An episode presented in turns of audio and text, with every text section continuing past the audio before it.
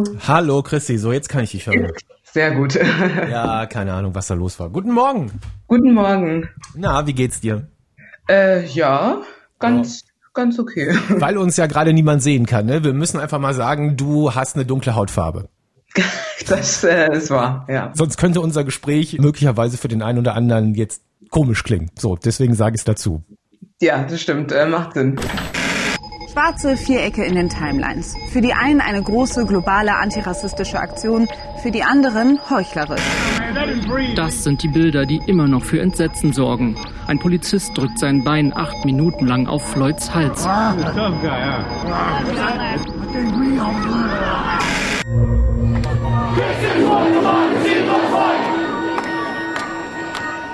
Überall in den USA laufen sie weiter, die Proteste gegen Rassismus und Polizeigewalt.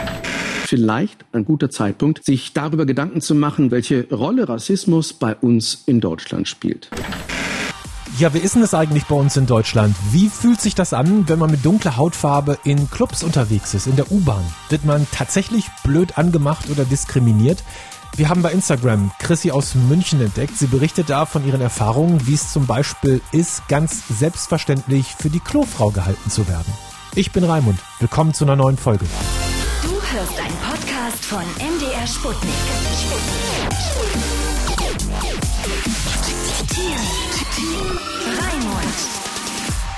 Gehen dir diese ganzen schwarzen Profilbilder und Quadrate und so, die gerade überall gepostet werden, auf die Nerven? Nicht ansatzweise, muss ich sagen. Ich finde es ehrlich gesagt sehr schön. Also natürlich bekommt man mittlerweile auch mit, dass es das auch wiederum sehr kontrovers diskutiert wird, ob das jetzt gut ist, ob das jetzt ausreicht, ist das jetzt schlecht, ist das jetzt heuchlerisch.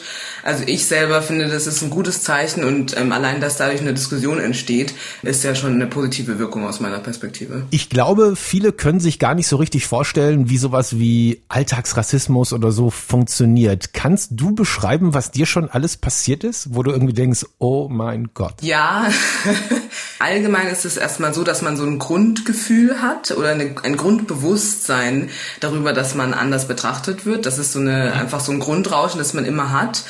Situationen hatte ich die unterschiedlichsten. Das sind so Kleinigkeiten wie die Frage, woher kommst du? Und wenn ich sage aus München, die Nachfrage dann nochmal.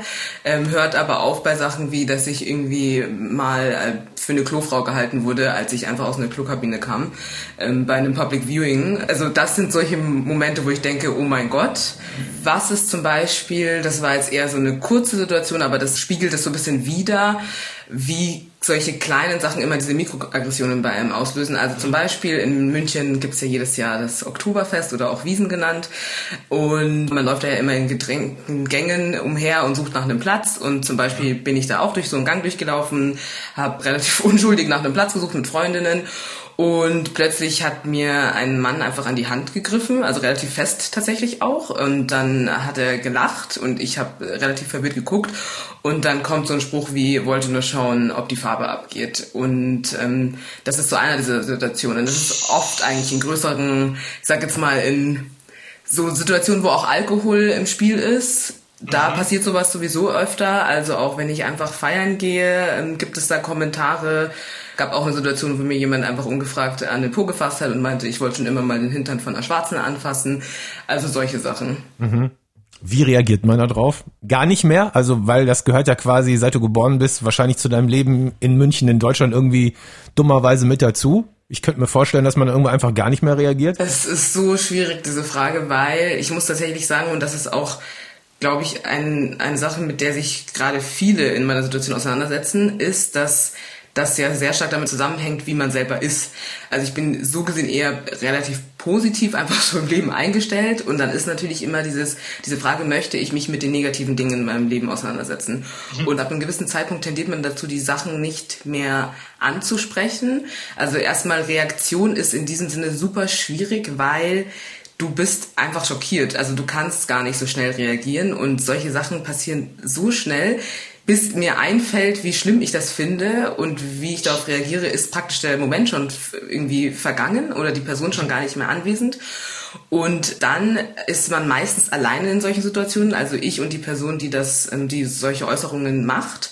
Sprich, es gibt jetzt keine Zeugen oft. Und man hat so Millisekunden, in denen man überlegt, okay, sage ich jetzt was, dann ist es irgendwie schon zu spät. Dann ähm, hat man die Sekunden, in denen man überlegt, erzähle ich das Freunden macht man manchmal. Also zum Beispiel die Situation, die ich erwähnt hatte mit dem Public Viewing. Da war ich auf der Toilette, da bin ich rausgekommen aus der Klokabine. Da waren zwei Damen, die mich angeguckt haben durch den Spiegel. Ich habe zurückgelächelt und dann hat sie plötzlich einfach einen Euro aus ihrer Tasche geholt und mir den ans Waschbecken gelegt. Und in so einer Situation, also wenn man, also vielleicht können sich ja auch die Hörer mal vorstellen, in so einer Situation zu sein, man muss ja dann erstmal selber realisieren, okay, diese Person hat dir gerade einen Euro hingelegt. Wofür eigentlich? Warum? Ja. Weil sie anscheinend dachte, ich bin die Klofrau. Ja klar, aber in dem Moment, vielleicht raffst du es ja gar nicht, ne? Eben, und das ist dann so, man muss das dann erstmal, was ist gerade passiert, verarbeitet man, dann versucht man zu verstehen, was meinte diese Person und dann versucht man zu verstehen, warum meinte diese Person das, weil ja, ich bin mir bewusst darüber, dass ich eine dunkle Hautfarbe habe, aber ich denke deswegen selber ja nicht, dass ich irgendwie wie eine Klofrau ausschaue und dann muss ich mich erstmal in diese Lage versetzen und in diesem Moment, dieser Euro lag da am Waschbecken, die Damen haben mich irgendwie noch angelächelt und gemeint, sie hätten gerade nicht mehr und es tut ihnen leid. Und ich denke so, äh, was? Und ähm, dann sind die irgendwie schon rausgegangen. Dann habe ich meine Hände gewaschen, bin rausgegangen. Genau, und das war dann so ein Moment, da ist natürlich, okay, erzähle ich jetzt den Freunden, mit denen ich im Biergarten bin, was passiert ist. Habe ich gemacht. Und dann ist natürlich immer dieser Punkt, ne, an dem sich einiges entscheidet, weil was oft passiert ist, dass es relativiert wird. Also ich hatte das erzählt und natürlich ist dann viel ähm, Empörung, aber dann fängt schon an mit, äh, wie alt waren diese Frauen? und dann habe ich gesagt, ja gut, die waren, ich weiß es nicht, Mitte 50 oder so. Und dann so, ah, okay, ja dann. Und das ist, nein, so stimmt das nicht. Nichts ja dann, weil das Alter hat vielleicht damit zu tun, welche, welche Erziehung sie erfahren haben, aber es ändert nichts daran, dass sie diese Erziehung erfahren haben und dass die jetzt auch nicht so weit entfernt sind von meinem Alter. Also es sind erwachsene Frauen.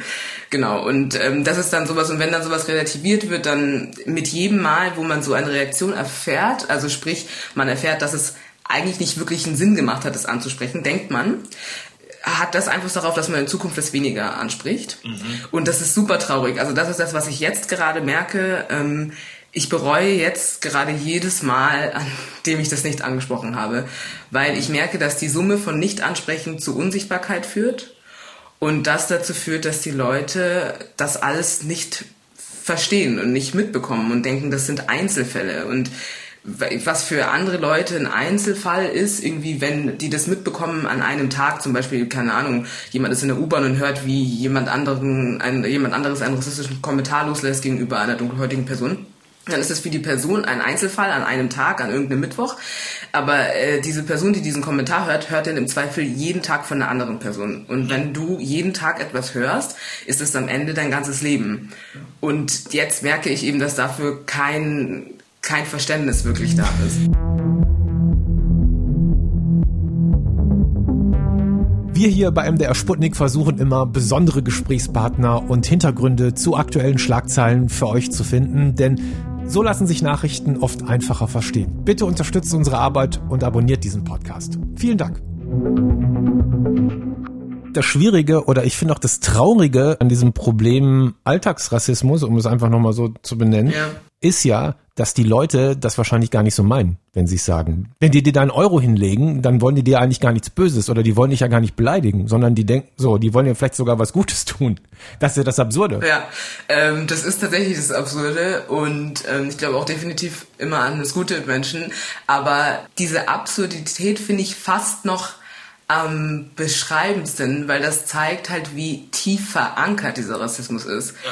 Und das zeigt halt, dass es definitiv darüber hinausgeht, was für Intentionen man hat, sondern halt mehr damit zu tun hat, zu verstehen, dass man unterbewusst komplett geframed ist und das einfach mal so wahrzunehmen und zu akzeptieren und dann aktiv sich selber herauszufordern. Und also solche Alltagssituationen, allein, das ist ja schon traurig. Ich meine, das, das merken wir beide ja schon in dem Begriff. Es ist ja schon traurig, dass das überhaupt so heißt. Also Alltagsrassismus. Das heißt, es ist einfach im Alltag ganz normal, rassistisch zu sein, weil wir so irgendwie, ja, weil wir so aufgewachsen sind und ja, deswegen finde ich, ist das fast schon es ist eigentlich relativ beschreibend für, wie schlimm es ist. Ich muss ganz ehrlich sagen, dass ich mich da auch ein bisschen ertappt habe, ne? Gerade. Also wenn ich zum Beispiel in der U-Bahn sitzen würde und du würdest reinkommen, es könnte auch mir passieren, dass ich einfach eine Sekunde länger hingucke, als ich das bei jemand anders machen würde. Ja. Ähm, das tut mir schrecklich leid irgendwie. Ich merke das dann hinterher auch immer selber, aber ich kann es in dem Moment einfach nicht verhindern. Ja, genau. Das ist auch, finde ich, was, was man einfach akzeptieren kann. Man kann das in dem Moment nicht verändern und verhindern. Und es ist auch völlig fein so. Man muss halt einfach daran arbeiten. Ne? Man muss halt sich selber dann kurz darüber bewusst sein, okay, ich habe jetzt da länger hingeschaut. Das ist ja kein, das ist ja kein Verbrechen, sondern dann halt in Frage stellen, was habe ich gedacht, als ich da hingeguckt habe? Welche Annahmen habe ich getroffen, als ich da hingeguckt habe? Ich würde nur hingucken, weil es einfach ja ungewöhnlicher ist. Das würde mir wahrscheinlich genauso passieren in einem Land, wo weiße Menschen absolut selten werden. Wenn da jemand reinkommen würde, würde ich auch länger hingucken. Ja, genau. Gut, dass du das gerade sagst. Das wollte ich nämlich auch gerade hinzufügen. Ich merke das ja auch, ähm, wenn ich in die U-Bahn steige und da ist jemand anders dunkelhäutiges, dann schaue ich bestimmt auch mal länger hin. Also das ist ganz normal. Man muss sich nur darüber bewusst sein, weil was ich glaube, wir sind halt jetzt an einem Punkt, wo Bewusstsein langsam entsteht und Leute sich, wie du gesagt hast, erwischt fühlen. Das heißt aber, das ist gut, ja, das ist ein Prozess.